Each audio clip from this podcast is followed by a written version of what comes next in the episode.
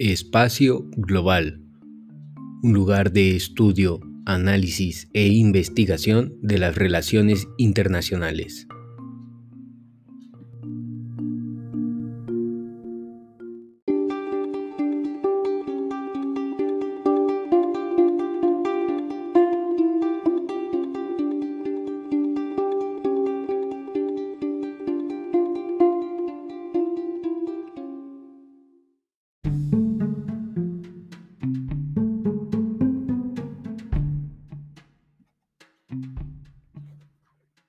Empezamos con lo que es el podcast de Espacio Global, donde estaremos presentando y dándole seguimiento a las preguntas que nos hicieron llegar a lo largo del webinar que tuvimos la semana pasada, donde el tema era la importancia de la Agenda 2030 y los ODS clave para hacer frente a un mundo post-COVID.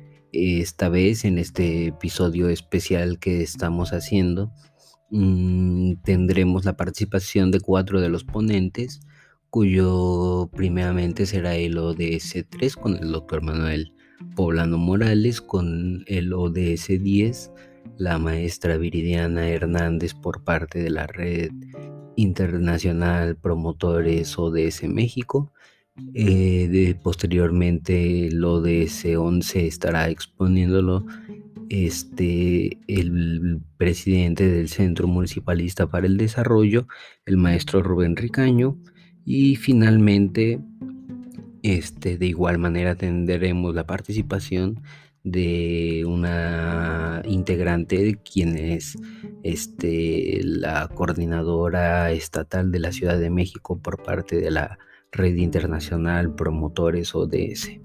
Eh, espero que sea de su agrado. Les recordamos que, que estamos en, que nos sigan y estamos en todas nuestras redes sociales. Estamos ahorita sacando bastantes proyectos. Este, espero que sea de su agrado este podcast y daremos inicio a ello. Este, mi nombre es César Salvador Poblano Ascue y yo soy administrador de Espacio Global.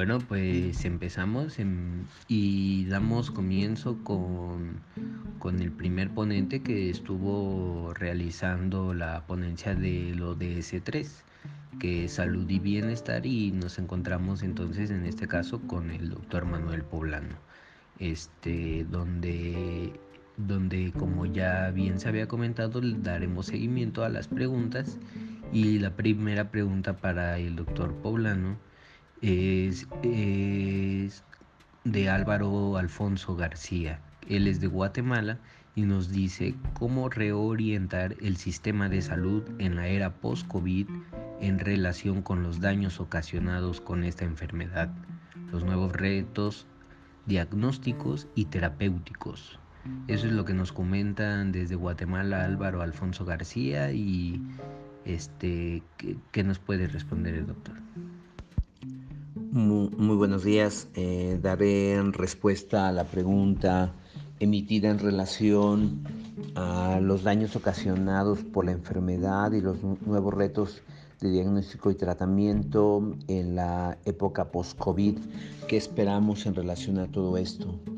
Eh, yo quisiera comentar de manera inicial que los servicios de salud están orientados no solamente a la atención de la parte COVID, de la enfermedad COVID, porque em, pues realmente hemos tenido una pandemia con mucha cantidad de enfermos que ha rebasado nuestros sistemas de salud, pero también es importante puntualizar que existen enfermos con otros padecimientos que se han estado dejando también y que podrían ellos también eh, tener consecuencias importantes de no ser atendidos de manera inmediata y me refiero a toda la atención o programas de salud regionales o nacionales que están encaminados a la atención de enfermedades transmisibles o enfermedades no transmisibles también.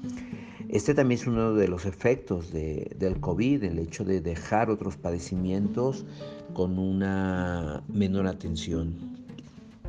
Eh, quiero inicialmente comentar que el COVID es una es un, es un problema que se quedará por más tiempo. ¿Cuánto? Pues serán varios años, seguiremos viendo pacientes con COVID, eh, como ocurrió en la influenza también. La influenza no fue nada más del 2009, luego ocurrió un nuevo brote hacia el 2011 y, y, siguieron los años y los pacientes siguen llegando todavía con influenza en menor proporción, pero están ahí.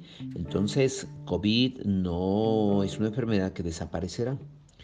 Eh, pienso, por ejemplo, qué sucederá, qué sucederá en el tiempo restante uh, cuando, cuando la, mayor cantidad de pacientes COVID disminuya. Pienso que esto además sucederá tal vez eh, a partir del 2021, porque veo que todavía este año seguramente seguiremos teniendo muchos pacientes con esta enfermedad. Y quiero enfocarme hacia esas actividades de las que preguntan en relación a dos específicamente. Una de ellas está en relación a la prevención del COVID y, otra más a la relación del tratamiento cuando el paciente ya existe. En relación a la prevención, creo que también hemos aprendido muchas cosas, este, la población se ha concientizado más y como número uno en la prevención, quiero comentar que bueno, todos estamos esperando la vacunación, esta vacunación masiva que debe de ocurrir para que los casos disminuyan de manera importante y que de manera inicial se está dando prioridad a los grupos de alto riesgo como, como, pacientes hipertensos, con diabetes, edad avanzada, obesidad, embarazo y otros grupos de riesgo más también, entre los que se encuentran también los, los trabajadores de la salud. Eh, como parte también de esta prevención importante, en esta parte post-COVID, que es un, es un, este, eh, un trabajo importante para evitar que nuevamente ocurra toda esta cantidad de muertes, se encuentran las medidas higiénicas. La población y todos, y en los hospitales además también, debemos de aprender que, que estas medidas higiénicas disminuirán enfermedades la higiene de manos como una parte prioritaria, fundamental, dentro y fuera de los hospitales.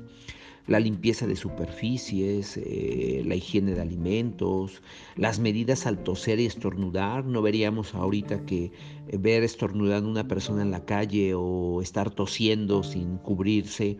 Creo que esas son una, una, una nueva conciencia de lo que existe en relación a la transmisibilidad del virus y que ahora todo mundo lo debe de conocer y esto seguramente tendrá un efecto positivo también importante en, disminuir eh, los contagios. Y luego también el aislamiento e identificación inmediata de casos sospechosos por los clínicos. Y una vez que yo veo un paciente del consultorio que veo que no se trata de una enfermedad común, inmediatamente eh, estudiarse como brote, como un brote por parte de los epidemiólogos y entonces se estará generando un trabajo coordinado eh, y que no debe ser solamente para COVID, sino para todos los padecimientos transmisibles, de tal manera que, bueno, este, esto nos permitirá este, seguramente contener este, los problemas de, infecciones, como, como ha sucedido con todos los problemas de, transmisión. Esta no es la, la última pandemia que tendremos, seguramente habrá más y, este, y tendremos que estar preparados para ello. Otro de los aspectos importantes para la prevención son mantener, y, mantener mensajes a la población de que la prevención es la medida menos costosa y más efectiva para evitar muertes por enfermedades transmisibles como es COVID. También otro aspecto más en la prevención es la conciencia que deben tomar los gobiernos para dotar de agua potable, drenaje y otros servicios públicos a la población, porque podríamos decir que el lavado de manos es maravilloso, pero, pero si no existe el agua creo que sería algo complicado también.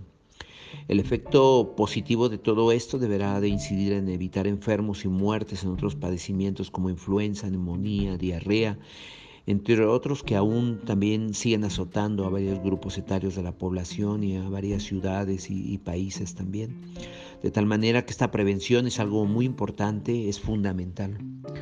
Eh, luego viene la parte del tratamiento, ya está el enfermo y ahora hay que, hay que tratarlo. Bueno, ¿cómo tratarlo? ¿Cómo poder tener el mejor tratamiento? Esta pandemia también nos hizo ver todo, toda la debilidad que tenemos en, las instituciones de salud. Y quiero referirme entonces a los recursos médicos de óptima calidad. Y tienen, deben de tener al menos cinco aspectos importantes que, me, que quiero comentar. Uno de ellos, el primero, la infraestructura. La infraestructura me refiero a, a, tener clínicas o hospitales construidos apegados a normatividad y, debo de decirlo, deben ser diseñados y construidos por ingenieros hospitalarios, no por ingenieros generales, por arquitectos, no. La funcionalidad de los hospitales debe ser clarísima y evitar que se generen más infecciones. Esto en esta pandemia se vio, hay hospitales que tuvieron que que tener que hacer muchos cambios para poder tener la mejor, la, la mejor sistematización para ver enfermos. Otros hicieron menor, menor cantidad de cambios, este, pero bueno, eran los hospitales que estaban mejor preparados. Número dos es la tecnología. La tecnología puede, puede el hospital estar, pero si no tiene tecnología, se convertirá en un gran elefante blanco, el cual este, no, no, no tendrá mucho este, con qué tratar a los pacientes. Este equipamiento necesario debe estar orientado a los objetivos y a la misión de, la, de esa institución, en donde clínicos, ingenieros y financieros deben de participar. No es posible que pueda tener equipos de alto costo y no los voy a utilizar, o veo enfermos de cierto padecimiento y no tengo el equipamiento suficiente para poderlos ver.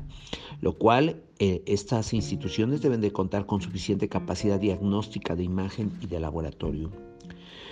Número tres, eh, la cantidad de insumos y medicamentos. Esto tiene toda una estructura completamente y debe de estar ordenado también por gente de farmacia también, en donde participan en los hospitales para poder saber que bueno, está el enfermo y debo de contar con los recursos suficientes para poderlo ver. Número cuatro, un aspecto fundamental, el talento humano, recursos humanos o las personas que van a estar trabajando en el lugar, los cuales deben estar altamente calificados con un programa permanente de capacitación que genere crecimiento a todas las actividades. no se contrata a una persona y se queda ahí, sino se seguirá entrenando y seguirá creciendo. Una institución que no cambia seguramente va a desaparecer por, porque no, no, este, no se está preparando y este cambio lo genera principalmente la capacitación. Y número cinco, el punto importante son los procesos. Puedo tener todo, un hospital perfecto, puedo tener también alta tecnología, puedo tener insumos y medicamentos y talento humano, pero si no tengo procesos que permitan la mayor eficiencia de los recursos que tengo, pues bueno, creo que realmente estaré desperdiciando y eso en este momento no está bien. La eficiencia es algo importante que se debe generar. Eso también ya lo, ya lo sabíamos, no lo deja, la, no lo deja COVID, pero nos, nos hizo ver que los recursos son, son este, finitos, que no serán suficientes nunca y entonces tenemos que optimizarlos de todas las formas posibles. Y finalmente quiero comentar que en el aspecto nacional los gobiernos deben reflexionar cómo se debe de orientar la formación de recursos humanos en números y en perfil al egreso. Esta pandemia ha puesto en evidencia la falta de enfermeras y médicos generales y especialistas en diversas áreas, como ha ocurrido la falta de enfermeras y médicos especialistas en el área de cuidados intensivos. Pero también en los pacientes que han tenido enfermedades graves y se han recuperado, también necesitan un programa de rehabilitación física, pulmonar y nutricional. El paciente saldrá, pero si sale eh, vivo, pero este, no se le da el seguimiento continuo, pues bueno, finalmente terminará teniendo un desenlace fatal si es que no se cubren todos estos aspectos importantes. Es fundamental el apoyo psicológico enfermos y población bajo confinamiento que también han sufrido los efectos negativos del encierro y que bueno, este, y de, y de las personas que han enfermado también en todo esto. En general, la, yo pienso que la época post-COVID debe generar o fortalecer las instituciones de salud, eh, hacer más organizadas, capaces de atender las necesidades de la población y estar preparadas pensando que nuevas pandemias seguramente van a aparecer y no quiero dejar de puntualizar que existen otros padecimientos de los cuales debemos seguir atendiendo y que los pacientes podrían estar teniendo problemas si, si al pasar los años y no son atendidos de manera eh, oportuna. Muchas gracias por la pregunta. Sin duda alguna, este nos ha presentado un panorama claro sobre los servicios de salud este, esto en, referencia a todos los conocimientos este, los que el doctor Poblano emplea.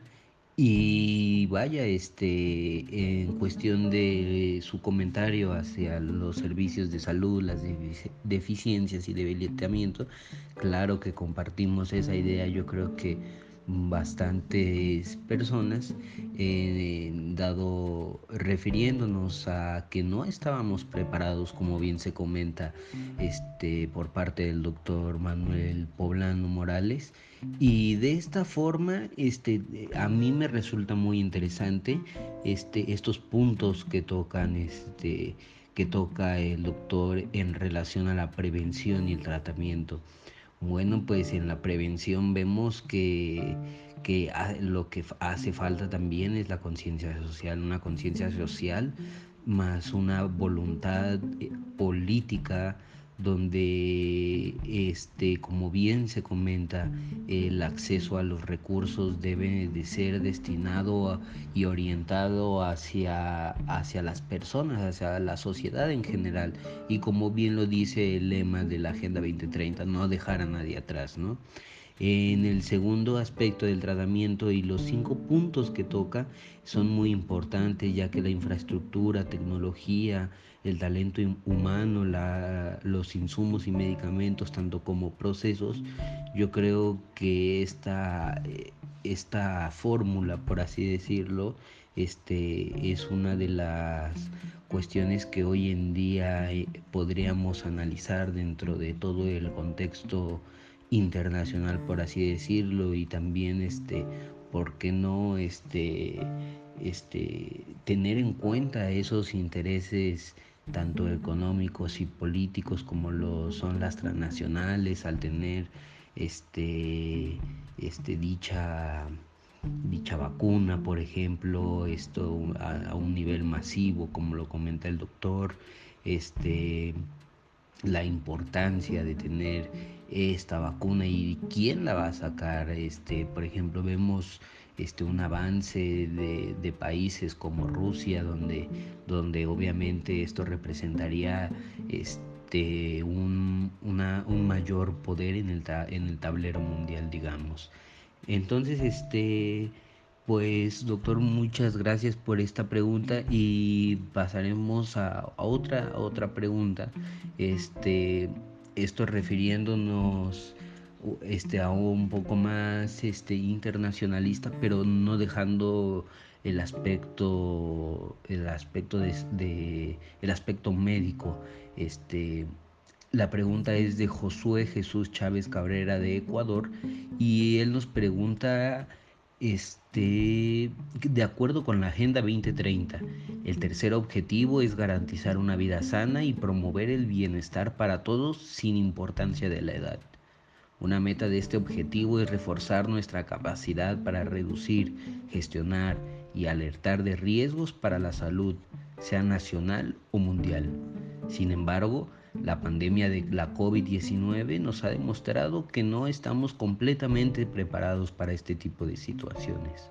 Con este preámbulo, Josué Jesús Chávez Cabrera nos comenta cómo Naciones Unidas busca que este compromiso sea vinculante para los países, a fin de que en el futuro no se vuelvan a cometer los mismos errores. Una pregunta que yo creo que complementaría todo lo que ha dicho doctor. Este, Este, no, recordamos a nuestra audiencia que estamos con el doctor Manuel Poblano Morales, quien es especialista y en ciencias médicas. Este, le damos la palabra, doctor. Em, continuaré con las respuestas a las preguntas emitidas. Eh, muchas gracias por la pregunta anterior de Álvaro Alfonso García de Guatemala y ahora con la de José, Josué Jesús Chávez de Ecuador, en donde plantea cómo Naciones Unidas puede ser vinculante para que las naciones, naciones en general puedan eh, cumplir con los objetivos en materia de salud. Em, creo que es importante comentar que mm, si tenemos ahora que apreciar cómo están eh, pasando los problemas de COVID las naciones, eh, observamos que, en cada lugar es variado el problema. Eh, hay zonas donde los servicios de salud son totalmente insuficientes, en, algunos, en algunas otras ciudades en donde se, se ha concentrado el 90% de los casos de COVID. tampoco en algunas ciudades eh, tienen todos los servicios eh, sanitarios completos como de agua y, saneamiento, por ejemplo. Y otros problemas más que hacen que la enfermedad no se pueda controlar de manera tan sencilla. Eh, yo pienso que las organizaciones internacionales juegan un papel muy importante, como por ejemplo, pues es la misma ONU, organizaciones como la OMS, que es quien eh, nos está eh, liderando en toda, toda esta eh, área de la salud este, a nivel mundial, aunque existe, existen otras organizaciones también regionales, como por ejemplo la, la Organización Panamericana de la Salud, que es la OPS. Todas ellas son encargadas de plantear objetivos en salud, eh, de poder establecer y de poder decir si vamos a reducir, gestionar y alertar estos riesgos para la salud. Pero creo que depende de cada nación la importancia que se le asigne al rubro de salud. Desafortunadamente esto, esto ocurre. Las desigualdades económicas entre las regiones o los países eh, existen y las políticas también acertadas o no adecuadas que existen en cada lugar hacen que los sistemas de salud no cumplan con todos los objetivos de manera plena. Como comenté previamente, los recursos son finitos, por lo que los procesos deben ser tan eficientes para obtener los mejores resultados. Por ejemplo, el acceso universal a la salud es un objetivo para todo el planeta, pero las naciones con menos recursos no podrían cumplir con esto sin la ayuda internacional pero también se necesita de políticas óptimas de cada nación para que los programas puedan ser cumplidos. Desafortunadamente existen muchos intereses económicos que desvían estos objetivos de manera importante. Eh, basta citar algunos de, los, de las tantas cifras que conocemos eh, en relación al gasto destinado por cada nación al rubro de salud. Por ejemplo, nos encontramos países de altos recursos, como por ejemplo Alemania, los cuales ellos aportan un 9.9% del Producto Interno Bruto al área de la salud, o Francia con 9.3%, Japón con 9% del Producto Interno Bruto. Estados Unidos, uno de los, países que tiene eh, una, un un rubro muy alto para el área de salud que corresponde aproximadamente al 14%. Pero sin embargo, de repente observamos algunos países como por ejemplo en este, entre, entre nuestros países, como por ejemplo hay una desigualdad también muy importante, ya no contra los países ricos, sino también entre nosotros también. Por ejemplo, en Belice aportan un 3.8%, en Chile 5.4%, en Colombia 5.3%, Costa Rica 5.5%, Ecuador 4.3%, Guatemala 2%, Salvador 4.6%, Brasil 3.9%, Bolivia 4.2%. Em, existen países como por ejemplo México. México aporta tan solo 2.7% del Producto Interno Bruto al área de la salud. Nicaragua aporta el 5%, Panamá 4.3%. Hay países como Canadá con el 7.7 o los neozelandeses con 7.4. Las desigualdades entonces las observamos de manera muy importante entre los países. ¿Por qué? Pues bueno, algunos este, le dan mayor peso a algunas otras áreas que al área de la salud.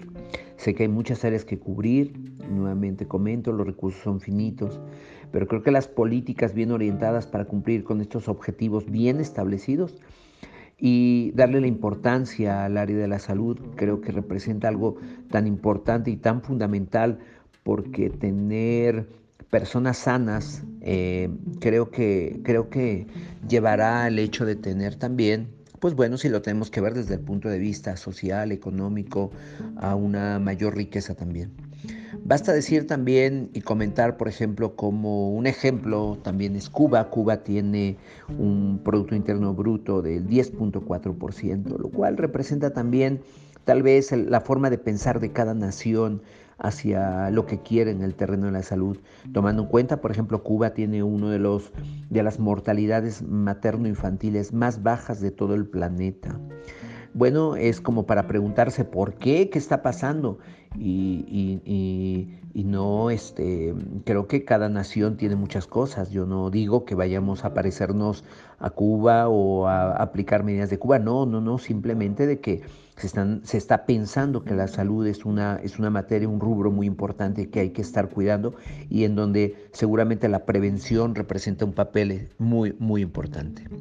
Eh, muchas gracias, quiero agradecer a las preguntas emitidas y sin lugar a dudas a Espacio Global el poder haber realizado esta, este webinar que me parece muy importante. Ojalá y se presente más, más frecuentemente este tipo de temas. Creo que hay muchas cuestiones que discutir al respecto. Muchas gracias por la invitación. Hasta luego.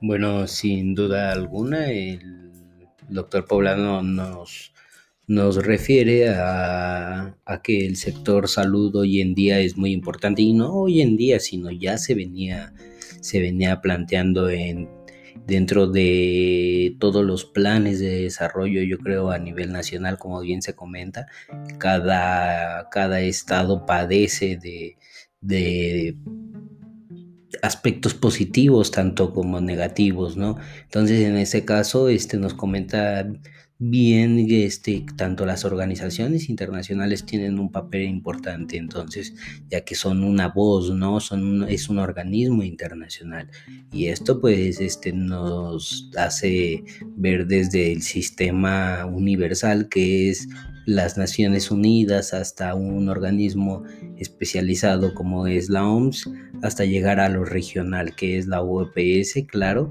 Claro que se han tomado medidas, yo creo, en el aspecto de salud. Todos los países cuentan con y deberían contar con, como bien lo comentaba en la primera, en la primera pregunta, con, con estos, este, estos cinco puntos de infraestructura, tecnología, este, con cantidad de insumos y medicamentos, talento humano, capacitación, procesos, etcétera. Este, también este, este, recordar este, el importante que dijo acerca de las políticas orientadas, que eso es eso es un punto importante, que los recursos deben ir destinados de acuerdo al contexto de cada estado. Y también comparto personalmente su idea acerca de que dentro de todo esto, este, estos programas vaya con objetivos y metas, pues dentro de todo ello existen intereses, intereses de Estado, que ya hoy en día se podrían analizar o estudiar de una manera geopolítica o geoeconómica.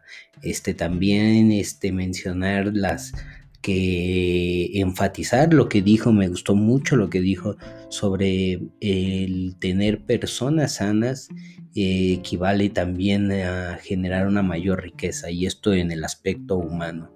Este yo personalmente abogo sobre sobre que el ser humano debe de ser consciente en sus actos.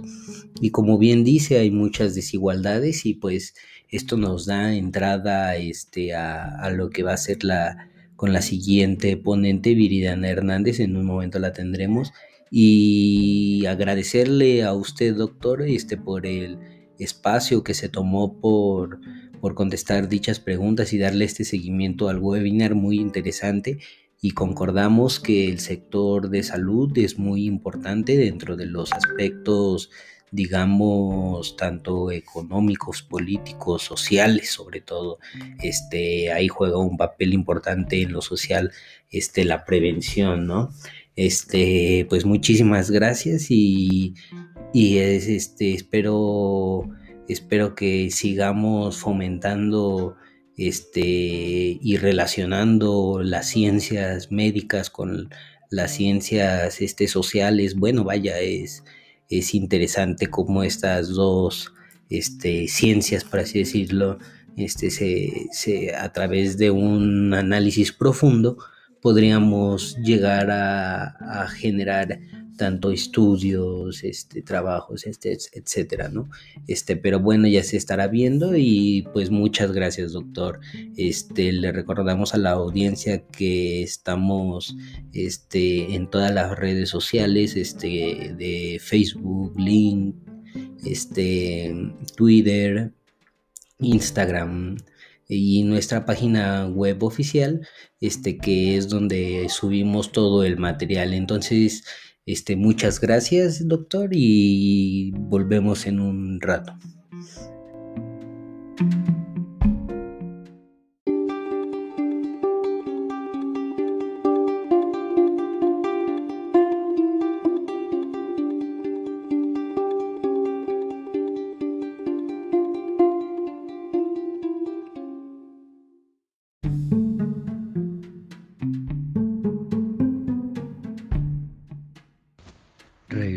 Aquí a lo que es el podcast de Espacio Global y esta vez nos encontramos con la ponente que estuvo este, realizando, realizando todo este tema del ODS 10, que es reducción de las desigualdades. Ella es Viridiana Hernández, coordinadora nacional de promotores ODS este, donde plantearemos este, las siguientes una serie de preguntas que, les, que le hicieron llegar específicamente para la maestra y entonces aquí mismo le daremos seguimiento.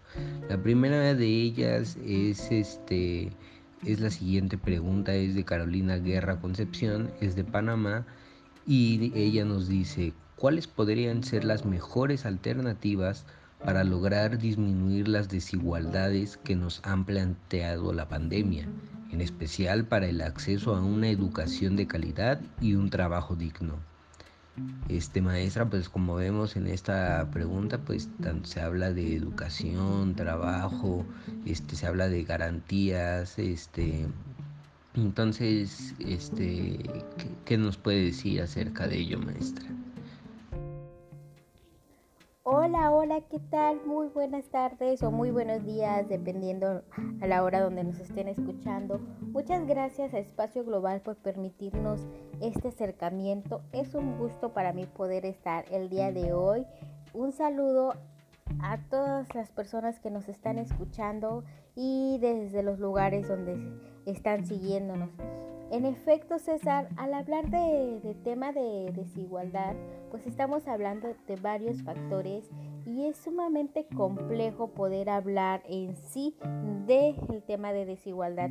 Estamos hablando que tendríamos que desarrollar muchas cuestiones en torno a lo que implica la desigualdad. Sin embargo, al hablar de educación y sobre todo empleo, en tiempos de pandemia, en tiempos de este confinamiento, aún más se vuelve complejo. Estamos hablando que en cifras oficiales, en el primer trimestre del año, 155 millones de empleos formales se perdieron pues a nivel internacional de acuerdo a los datos de la Organización Internacional del Trabajo.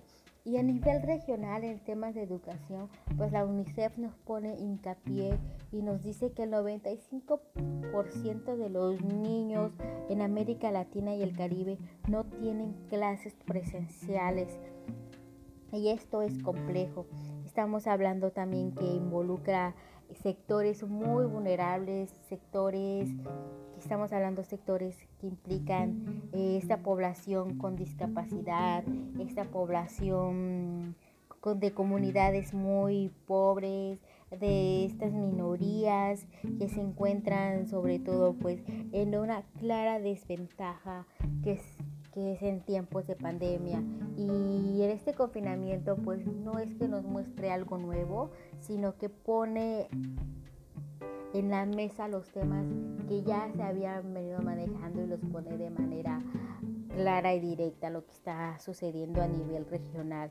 Y en efecto, estamos hablando de, un nuevo escenario internacional que esto pues conlleva una gran emergencia social y económica, sobre todo pues a que ha llegado a los niveles más y más recónditos del planeta y eso pues evidencia las grandes desigualdades que tenemos sobre todo pone en riesgo el tema de seguir avanzando y seguir con el objetivo número 10 de la Agenda 2030 que es enfocado exclusivamente pues a trabajar y lograr reducir las desigualdades. Ahora bien, ¿qué deberíamos de hacer en temas de educación y en temas de, empleo eh, es bastante complejo. En verdad todo esto, pues en temas no hay mucho margen de, de maniobra para poder actuar en diferentes sectores y sobre todo pues tomando en cuenta todas las desigualdades que tenemos en el ámbito de educación, no únicamente es pensar en las personas y en los alumnos que tienen internet y quienes no lo tienen, sino también es pensar en el ámbito de cómo está la familia, el grado de violencia que hay, la atención que recibe cada uno de ellos, las condiciones en que está. Entonces, como puedes ir viendo, son muchísimos factores que implican que esto pues tenga y afecte en sí pues poder lograr una reducción de estas desigualdades a nivel educativo. Si bien es cierto, eh, muchos expertos también nos están poniendo sobre la mesa la importancia que implica que los gobiernos tomen políticas públicas y las realicen con el objetivo de poder reducir todas estas desigualdades, todas estas políticas de manera urgente y necesaria. Y también están diciéndonos que se crean programas y que estos programas de que enfoque social y que apoyen a la economía, a los alumnos, a todo este sector, que lo tengan que, que realizar de manera urgente, de manera asertiva, de manera práctica. Estos programas que que cubran las necesidades, eh, las emergencias y las necesidades básicas, las necesidades mínimas que necesita la población para poder sobrellevar este confinamiento. Programas que involucren el, el, apoyo hacia los sectores más vulnerables, eh, programas que incentiven el empleo, programas que incentiven la educación, pero no solo se es dejarle la mano todo a los hacedores de, de las políticas, sino también como sociedad debemos de poder contribuir y tenemos grandes acciones que podemos hacer. Cada una de estas acciones pues también implican que se queden de manera permanente y el mundo de la pospandemia, de nuestro nuevo escenario después de esto, sin duda tiene que cambiar radicalmente la manera en que se generan y se distribuyen todas estas riquezas y todas estas acciones que se están realizando, ¿no? Y como sociedad, lo mencionaba, se pueden crear estos escenarios muy productivos para todos, desde poder contribuir y poder hacer y recomendar a las principales fuentes de producción, a los productores primarios que desde diferentes enfoques están tratando de, de, sobrellevar, de poder difundir aquel comercio justo, de poder incidir y comprarle al pequeño productor local, de poder recomendar el trabajo del vecino, de poder recomendar el trabajo de la persona que, que vende ciertos productos, de poder hacer toda esta cadena que si bien es cierto nos ayuda a todos, entre todos nos podemos ayudar y podemos crear toda esta sinergia e ir aportando poco a poco. Y aparte de eso, eh, estamos viviendo en una época y en estos escenarios nos está poniendo pues en el foco el tema de poder capacitarnos y poder seguir pues cumpliendo con estos con los nuevos retos que enfrenta el mercado laboral.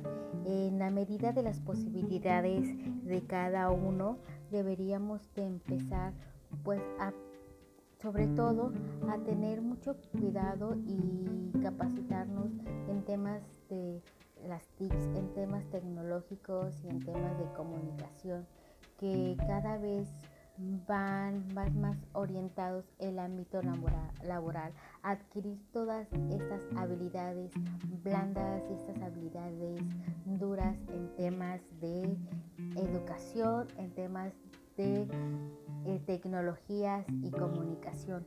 Y hablando de educación, esto es más complejo derivado de los grandes, las grandes desigualdades que hay en diferentes sectores desde que te hablábamos del tema de quienes tienen los recursos para poder continuar sus estudios, desde quienes tienen estas posibilidades de poder tener internet, de poder tener una computadora, una tablet, de poder tener acceso a la educación.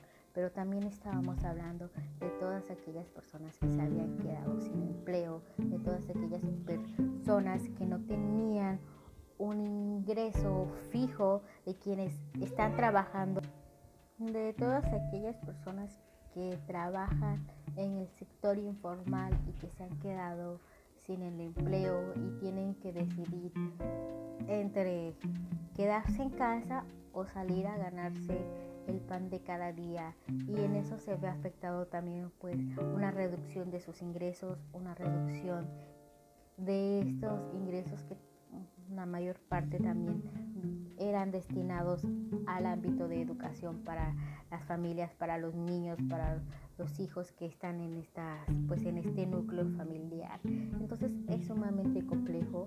Eh, hay muchas iniciativas que se están dando a partir de esto y que se me hacen muy buenas y que podemos compartirlas en este espacio desde a estas acciones que están tomando la sociedad y que están incidiendo en la vida educativa de cada uno, ¿no?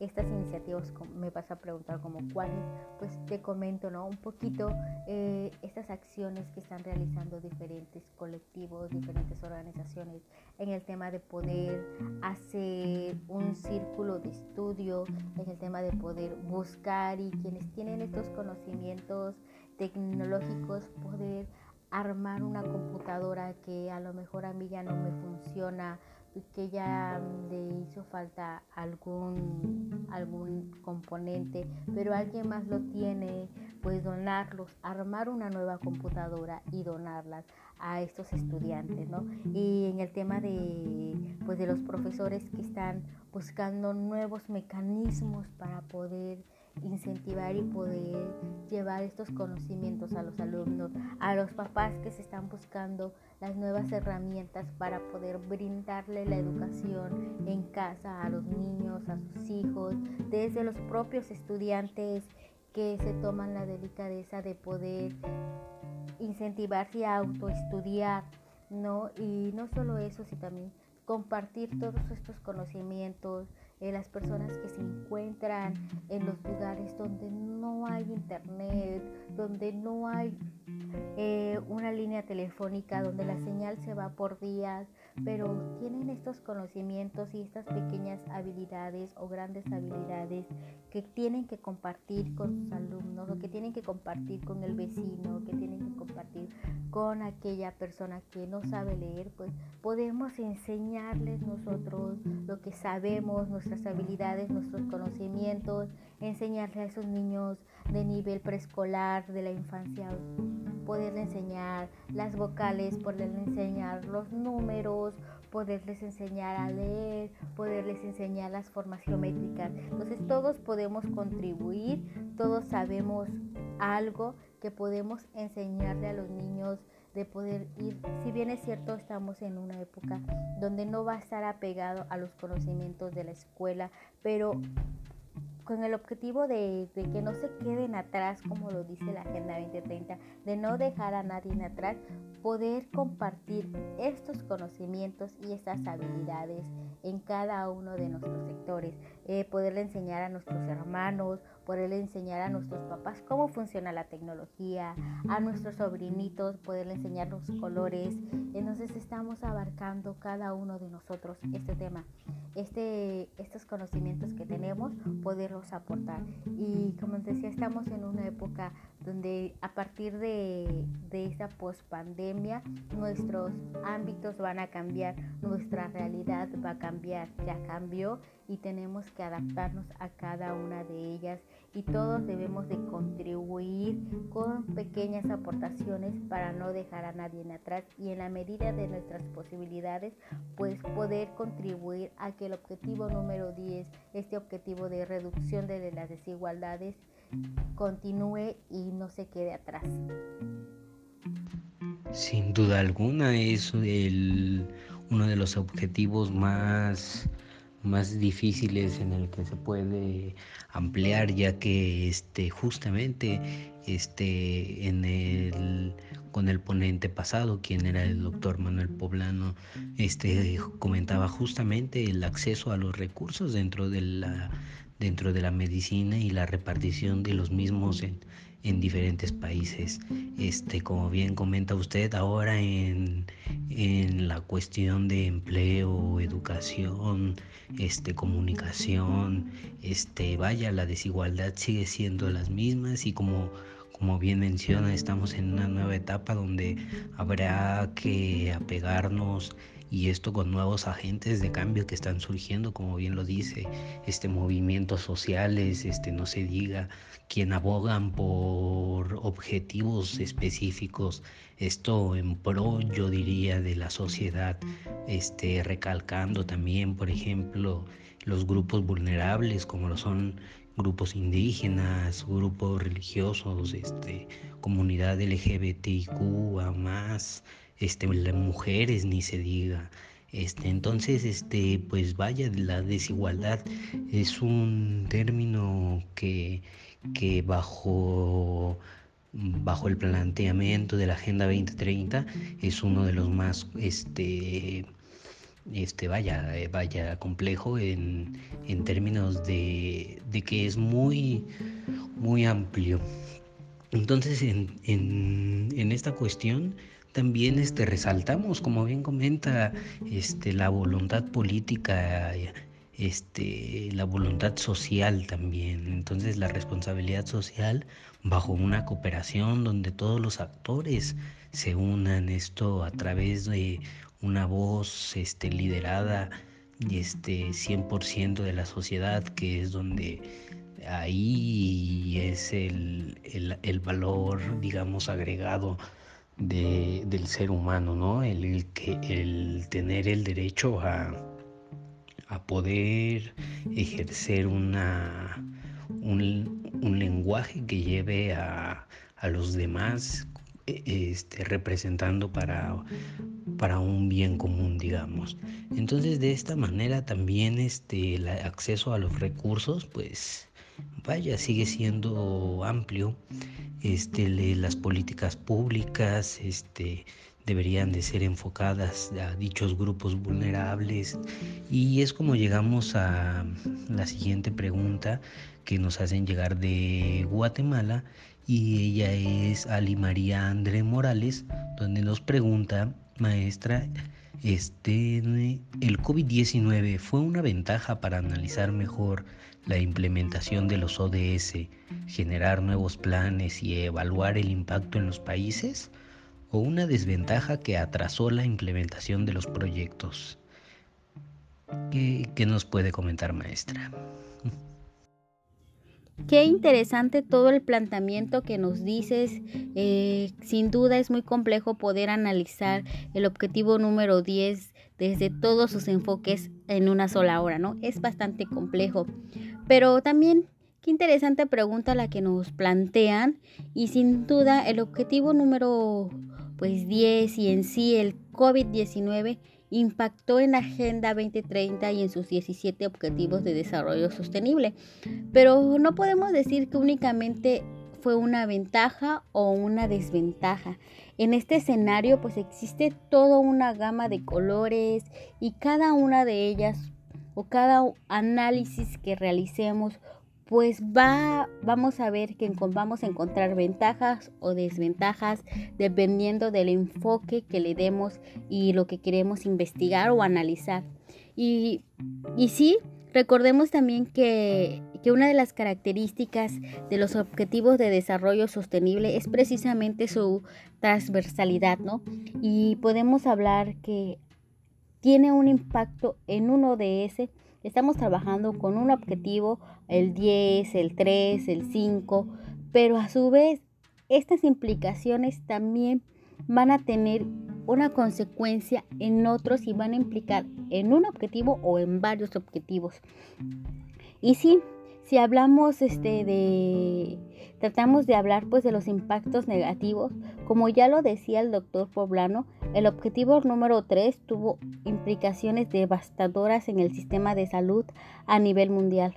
Y no solo a nivel mundial, sino también pudimos observar a nivel institucional cómo estaba cada sistema a nivel este a nivel regional América Latina y el Caribe, ¿no?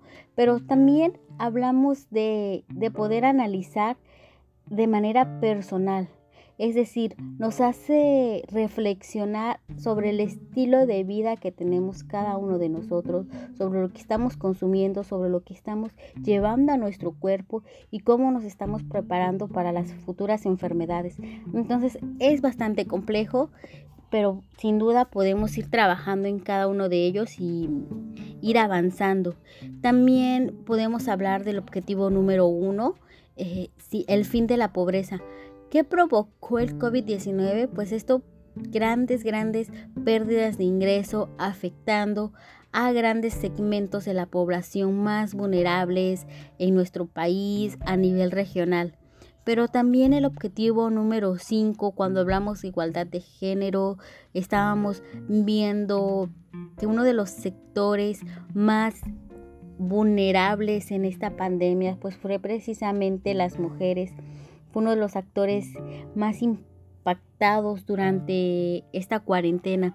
Y así podemos ir analizando cada uno de ellos, podemos ir viendo cuáles fueron las ventajas y desventajas, a nivel regional, a nivel institucional, ah, también a nivel gobierno, las políticas que se estaban creando para cada uno de ellos, en efecto, tuvieron varias implicaciones que pueden ser analizadas y replanteadas, ¿no? en el sentido de cómo se venían trabajando y a partir de esta pandemia, cómo se va a trabajar, cuáles son las medidas que debemos de adoptar pero también hablamos de, algo positivo, ¿no? Y dentro del impacto de la Agenda 2030, sabemos que los objetivos que tienen que ver con el planeta, con el medio ambiente, recibieron un respiro y tuvieron grandes avances, grandes avances en el sentido de, evitar toda esta contaminación. Mm, vimos que, que diferentes especies se empezaron a, mostrar en los escenarios de su ámbito natural. Eh, vimos que diferentes igual ciudades, la contaminación del aire disminuyó. Eh, también pudimos observar este efecto de las personas en cambiar su estilo de vida, de tener un consumo más responsable, de poder producir sus propios alimentos, de poder ayudar a los pequeños productores, divulgando lo que producían, vendiendo, haciendo estas cadenas de valor y estas cadenas de ayuda. Entonces, podemos hablar, sí, de ventajas y podemos hablar de desventajas, claro que sí, pero algo importante que no debemos de, de olvidar es que estamos precisamente en un punto de inflexión donde todos los sectores y los actores podemos aportar en este abanico de las nuevas oportunidades que se están abriendo, nuevas oportunidades económicas y sociales desde nuestros enfoques, desde nuestros proyectos, podemos ahora aborcar y tener más consciente, adoptar la Agenda 2030 implementar sus objetivos, implementar sus metas y sus indicadores a nivel municipal, a nivel estatal, a nivel regional y sobre todo pues a nivel nacional. Cada uno de ellos tiene que ser analizado, tiene que ser trabajado y sobre todo pues llevarlo a la acción en esta década que nos queda. Ya nos quedan nueve años en nuestra denominada década de acción.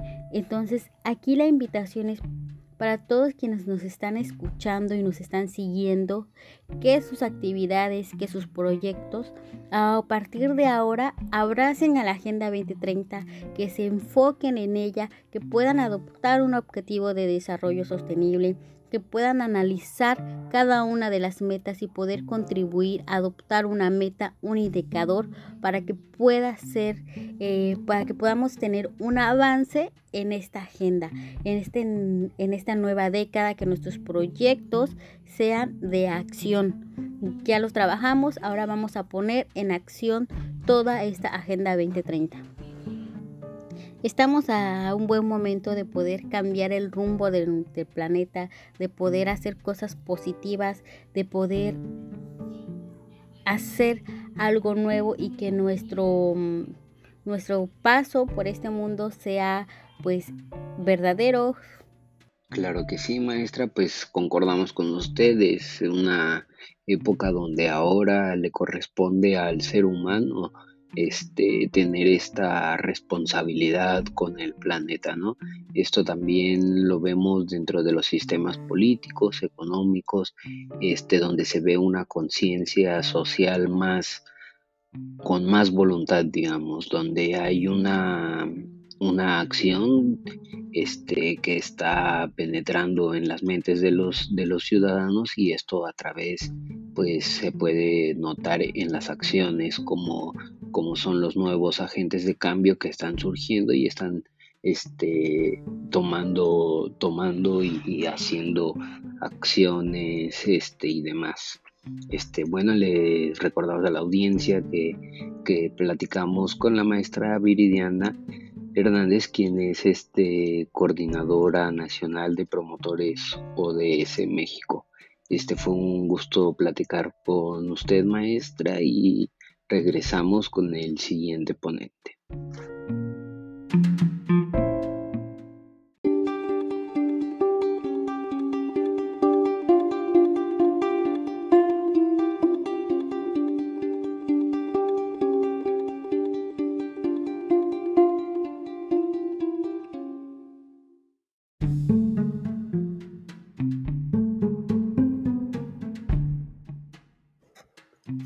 Regresamos a lo que es el podcast especial de para darle seguimiento a las preguntas este del, del webinar que tuvimos dentro de dentro de nuestra plataforma este con ayuda de de, de varias organizaciones cuyas este, estamos hablando precisamente y es el turno ahora del ponente quien expuso el ODS 11, este, comunidades y ciudades este, sostenibles.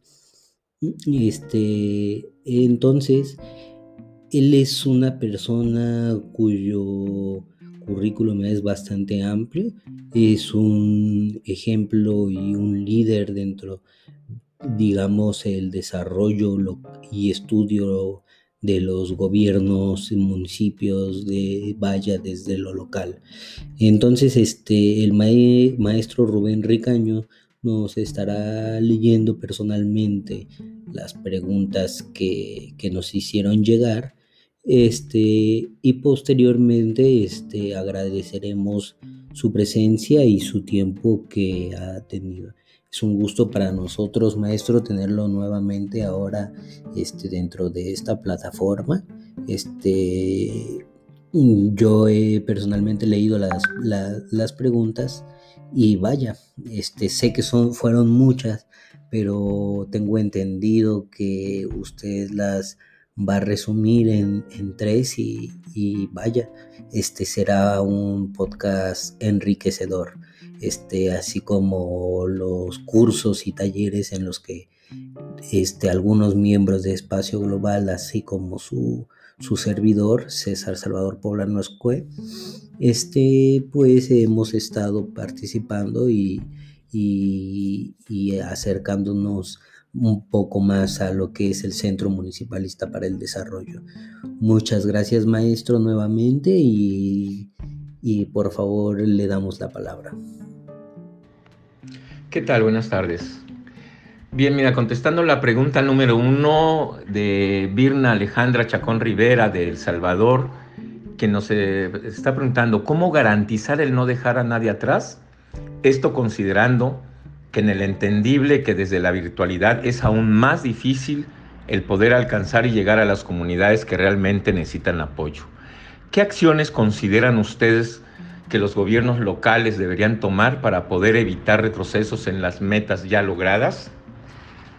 Muy bien, yo creo que aquí esto se dividiría en dos cosas, las acciones que debiera hacer el gobierno local. Una es gestionar la emergencia, la inmediatez tienen que establecer eh, protocolos rápidos para que el gobierno municipal no pierda la capacidad institucional de ir hasta las comunidades que más necesitan, brindarle apoyos, destinar recursos concretos que ayuden a paliar un poco el daño que, que esta pandemia está causando a las, a las comunidades está causando a las familias y a las localidades. No debe detenerse el gobierno, debe de establecer protocolos para proteger a sus empleados, para cuidar, pero aprender a ser eficientes y gobernar también desde la distancia y con el sano distanciamiento y, cuidado de todos unos. El otro es que para que nadie se quede atrás también es gestionar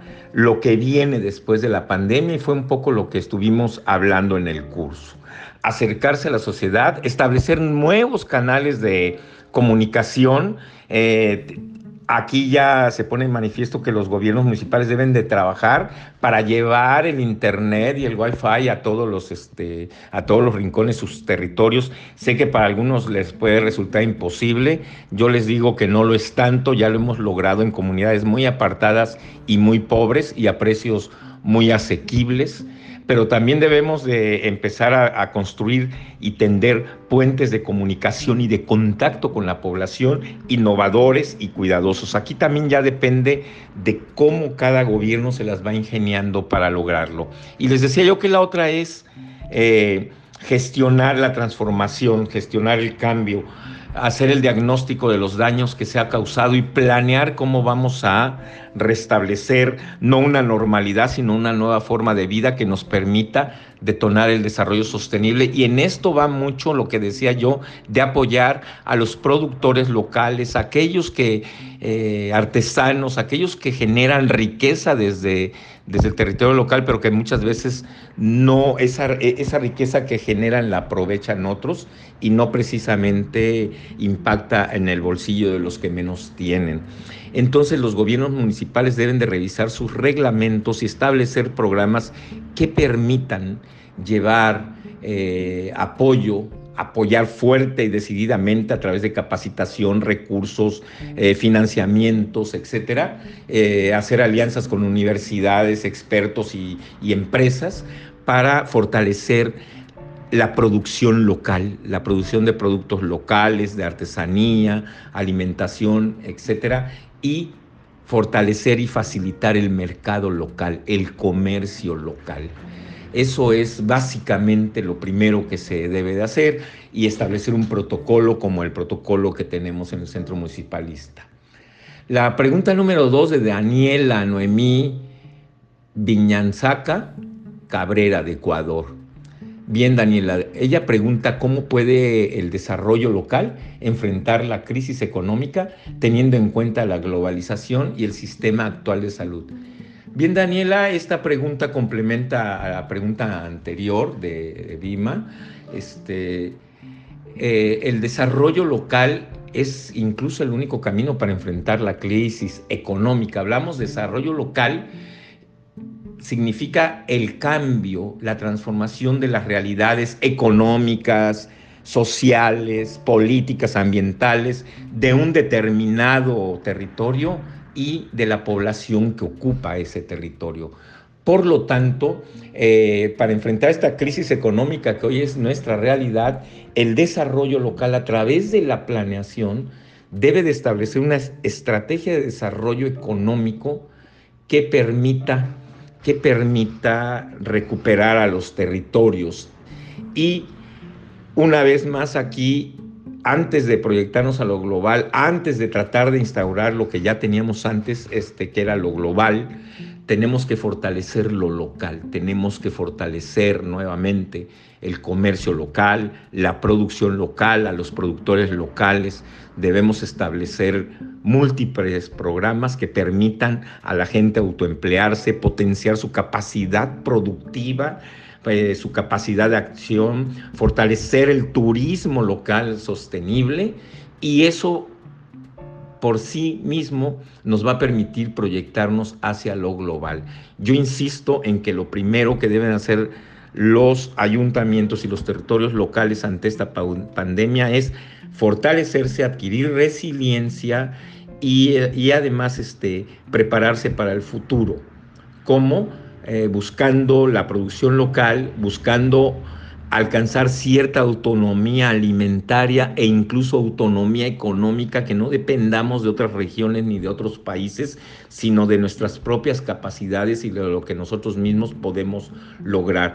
Si nosotros vemos la pirámide de Maslow, que no les hablé de ella en el curso, eh, van a ver cuáles son las necesidades básicas humanas. Entonces, ante esta crisis que ha generado la pandemia, lo primero que, está, que debemos hacer es satisfacer las necesidades básicas humanas, que son las necesidades de vida.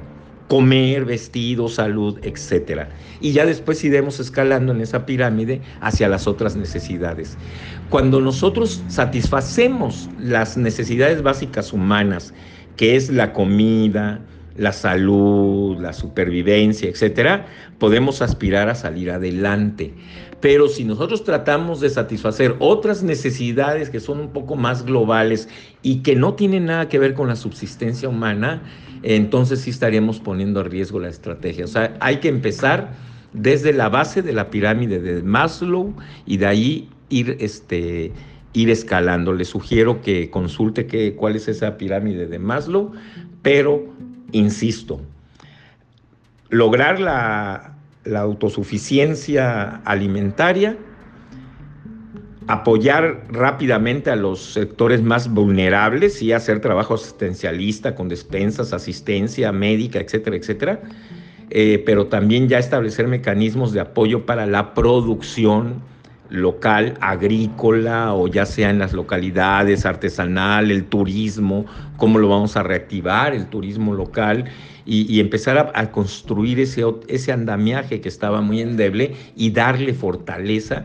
para que eso genere nuestra propia riqueza y nos permita proyectarnos hacia lo global. La pregunta este, número tres de Mirna Hernández de Venezuela, ¿cómo concientizar la resiliencia? En sostenibilidad en una ciudad o comunidad que adolece de información al respecto por la vía gubernamental? Excelente pregunta, Mirna, y qué difícil es de contestar cuando sabemos que el papel de los gobiernos y de las autoridades gubernamentales eh, es primordial para informar a la sociedad, pero también te entiendo el sentido de tu pregunta porque sabes bien que hay muchas autoridades, muchos gobiernos que no permiten este, ese acceso a la información y, por tanto no hay concientización. En este aspecto, uno sería que la propia sociedad trate de concientizar a los gobiernos en cumplir en esta labor, pero también nosotros no esperar que el gobierno lo haga, concienciar eh, y saber qué es la resiliencia y la sostenibilidad en una ciudad eh, generar conciencia y cultura de todo esto también es una tarea de la sociedad civil organizada. Así es que en los lugares en donde los gobiernos no asumen esta responsabilidad de concienciar y de actuar, creo que los ciudadanos organizados podemos irlo haciendo a través de las redes, de todas las tecnologías, de la información, de todos los recursos que tenemos para ir generando cultura ciudadana que permita tomar conciencia también ciudadana de lo importante que es adquirir resiliencia, adquirir cultura de la planeación, de la solidaridad, de la organización civil, etcétera, etcétera. Entonces, este, tocaron temas este, muy importantes, muy fundamentales, pero también muy complejos, porque no siempre las autoridades están dispuestas a colaborar con la ciudadanía para lograr esto. Pocas son las autoridades conscientes eh, para hacerlo. En los casos en donde hay un alcalde, un diputado, etcétera, que, que apoya todo esto, es más fácil. Busquen ese tipo de, de apoyos y de gente y de alianzas. Y en el caso de que no, no esperen a lograrlo o, este, o aquellos tomen su propia conciencia, pónganse ustedes al frente, asuman el liderazgo y vayan a construir esas conciencias y vayan a mover aquellas acciones a la ciudadanía. Muchas gracias. Muchas gracias a usted, maestro, por vaya, nos dejó un panorama bastante amplio. Este, las preguntas eran, eran respecto al, a lo local y pues quién más que, que usted el mejor en, en, este tipo de cuestiones, ¿no? Este, yo creo que el Centro Municipalista para el Desarrollo ha logrado y hecho un gran trabajo a lo largo de de 10 años, si no tengo mal entendido. Este, y gracias a, a estos tipos de cursos, talleres que, otorgan, este, para mí es, esos son, son herramientas este, que vaya, este, nos incumbe a la sociedad en generales, ¿no? A las sociedades. Entonces, este, de esta manera me gustaría agradecerle precisamente, maestro, este, agradecerle también a la audiencia que nos está escuchando y sobre todo a aquellos que mandaron sus preguntas, que recalcamos que es para ellos este webinar, este, este podcast con el seguimiento del webinar, perdón. Ah, ahora este, entraremos a una pausa y regresaremos con con este, el último ODS, quien, es Laura Agama, Agama de Promotores ODS en México.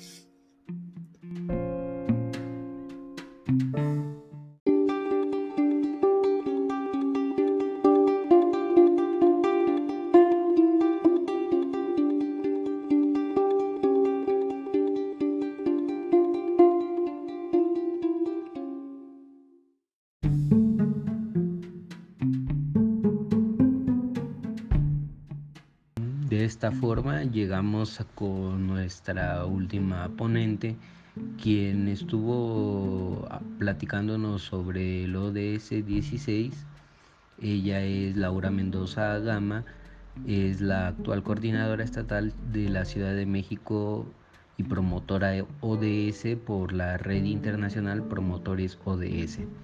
Y nos hacen llegar una pregunta, esto desde España, Carlos Cambrón Murillo nos pregunta ¿cuáles crees que serán los próximos retos de cara a garantizar las ODS? Y si se cuentan con instituciones públicas concienciadas de estos retos. Este, no sé, Laura, que nos puedas comentar acerca de ello. Pues de entrada, César, decirte que la pregunta de Carlos me parece muy importante y pues yo considero que hay tres principales retos de cara a garantizar los objetivos de desarrollo sostenible tomando en cuenta el contexto actual y cómo podríamos em, pues abordar nuestra realidad a futuro. Entonces, definitivamente el principal reto es acabar con las desigualdades sociales. Tenemos que trabajar para lograr entornos que permitan la participación en la toma de decisiones de todos y de todas. Eh, en segundo lugar, trabajar en una reactivación económica inclusiva y equitativa que permita satisfacer las necesidades primordiales al menos de todas las personas. y pues finalmente lograr el cuidado y la preservación del entorno natural en todos los países, porque si nosotros no tenemos un entorno natural estable, no podemos pensar en un desarrollo sostenible alcanzable. Y pues asimismo yo considero que sí hay instituciones públicas que tengan esta conciencia de la Agenda 2030. Hay que recordar que fueron 193 países, que fueron todos los miembros de Naciones Unidas los que firmaron esta nueva agenda en 2015 pensando en el desarrollo sostenible.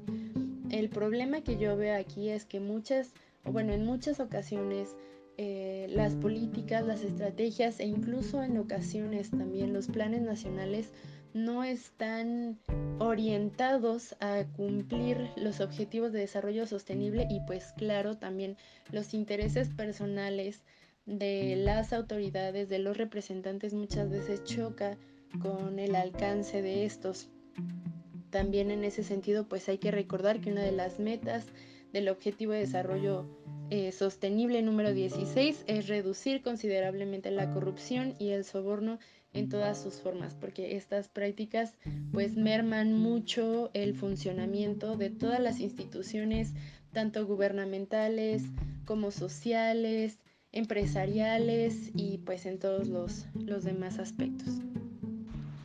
La U sin duda alguna, este, acabar con las desigualdades, como bien lo comentas, es una parte vital de la Agenda 2030 este, donde se tocan varios puntos y esto lo podemos ver a raíz de, del crecimiento de estos grupos fácticos, por así decirlo, tanto grupos vulnerables como lo son este, mujeres, comunidad LGBTIQA este, grupos indígenas, grupos religiosos, etcétera.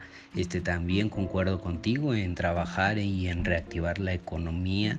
Este, vemos que gracias a esta globalización este, surge una hiperconectividad y, y también esto una dependencia en el aspecto económico entre los estados. Entonces vemos estas repercusiones de lo internacional a lo local y también una parte importante, como bien mencionas, como el punto número tres que tocas, es el cuidado del medio ambiente, esto a través de una sostenibilidad, esto nos garantizaría este, tener una mayor calidad de vida, este, y, y, también una parte que me gustó mucho y que siempre abogo mucho por ella, que es, que es lo que hace falta, voluntad política y social esta parte de voluntad política y social, este, también nos podríamos referir a la participación ciudadana, como bien lo comentas, este, como agentes de cambio, este,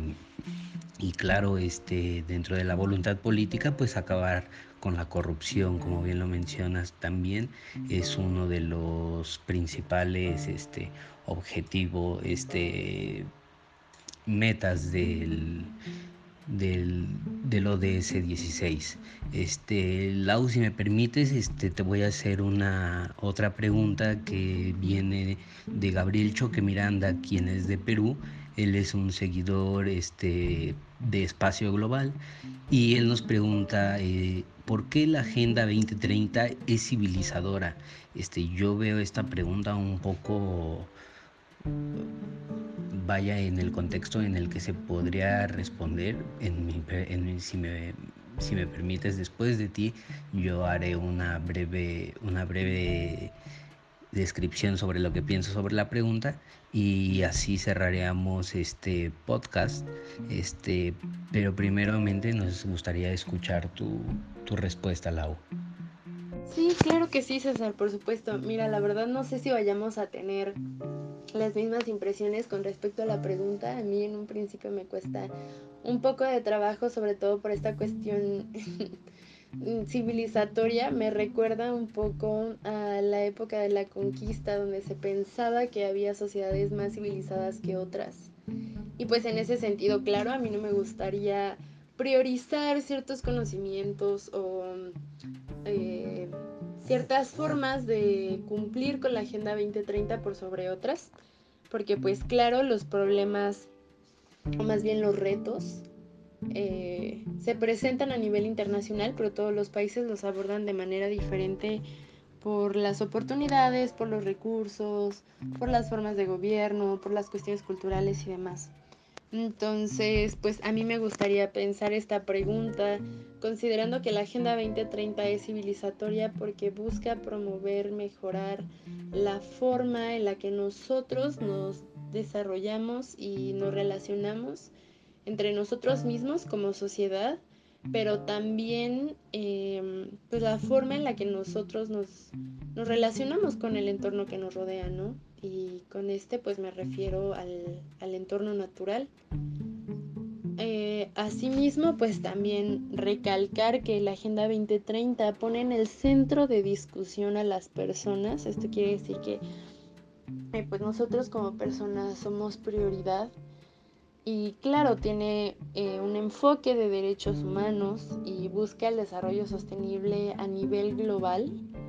Asimismo, pues es universal Ah, busca la alianza renovada a nivel internacional, donde todos los países participan por igual y en este sentido, pues es, mm, vaya, esencial que todos los países comiencen a verse como amigos, como colaboradores, como aliados, buscando cumplir un objetivo en común que es alcanzar el, desarrollo sostenible. Mm, de igual forma, pues recordar que la Agenda 2030 es indivisible en todos sus eh, ODS. Esto quiere decir que pues todos los, objetivos de desarrollo sostenible son o más bien están en un mismo nivel de importancia eh, y todos están correlacionados, ¿no? Pues claro, también eh, recordar que, bueno, que contempla tres pilares fundamentales que son el económico, el social y el medioambiental para alcanzar este desarrollo. Y pues en este sentido podemos ver una visión holística ¿no? de lo que implica realmente el desarrollo sostenible. Y pues asimismo eh, busca erradicar muchos problemas que pareciera que si nos damos la vuelta, pues no afectan tanto al tejido social, pero en realidad sí lo hacen, como la pobreza, por ejemplo, como el hambre, las desigualdades sociales, em, la corrupción, el deterioro al medio ambiente, eh, el uso indiscriminado de los recursos naturales. Y pues en ese sentido, eh, por esta parte que apela a la cooperación, a la amistad, al logro de alianzas. Eh, podemos decir que la Agenda 2030 es, civilizatoria. Y pues igual, si me lo permites, antes de terminar con mi participación, eh, me gustaría invitarlos a todos ustedes pues a que nos sigan en las redes sociales de la Red Internacional de Promotores ODS en Instagram estamos como promotores ODS y en Facebook pues estamos como Red Internacional Promotores ODS. Y pues finalmente me gustaría agradecerte por este espacio, César, por la oportunidad de participar y de seguir eh, aumentando y mejorando nuestro conocimiento y aprendizaje sobre la Agenda 2030 que pues es, es muy importante y tenemos estos menos de 10 años para pues para lograr su cumplimiento. Muchísimas gracias.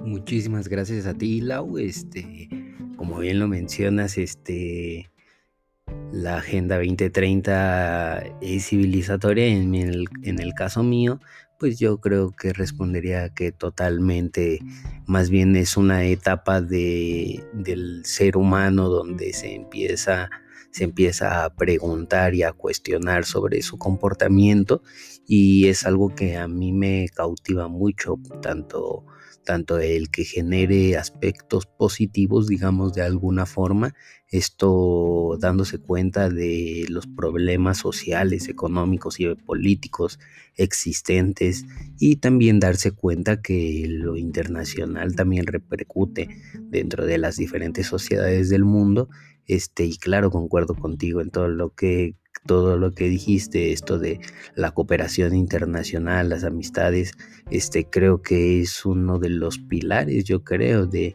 de la diplomacia, ¿no? Entonces la diplomacia juega un rol importante dentro de, de todas estas agendas mundiales, este, no solo la Agenda 2030, eh, vaya que es la más completa, pero también recalcar que existen otras agendas mundiales, este, pero sin embargo la Agenda 2030 se lleva, se lleva con sus 169 objetivos, 17, este, 17 objetivos de desarrollo sostenible y sus indicadores pues nos demuestran que es muy completa y variante. En este caso, pues nos gustaría agradecerte a ti, Lau, nos gustaría agradecer a todos los ponentes que estuvieron este, participando dentro de este podcast especial y pues también nosotros este, les hacemos recordar a toda nuestra audiencia que hemos estado este, se han estado agregando poco a poco.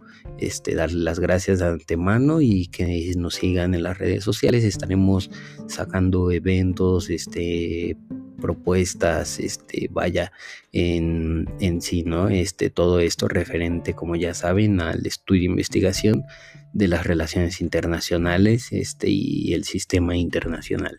Este, pues muchas gracias y nos vemos hasta la próxima.